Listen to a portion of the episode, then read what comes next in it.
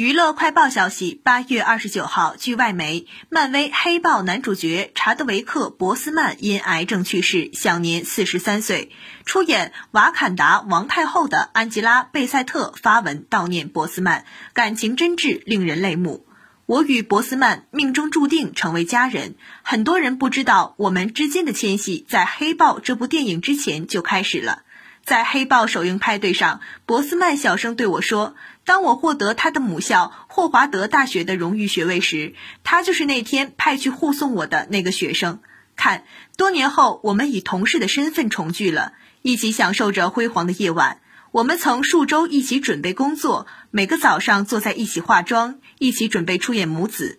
我为我们曾经经历过圆满的过程感到荣幸。”他的奉献令人震撼，他的笑容感染人心，他的才华棒的仿如不真实。致敬这位美丽的灵魂，完美的艺术家，灵魂兄弟。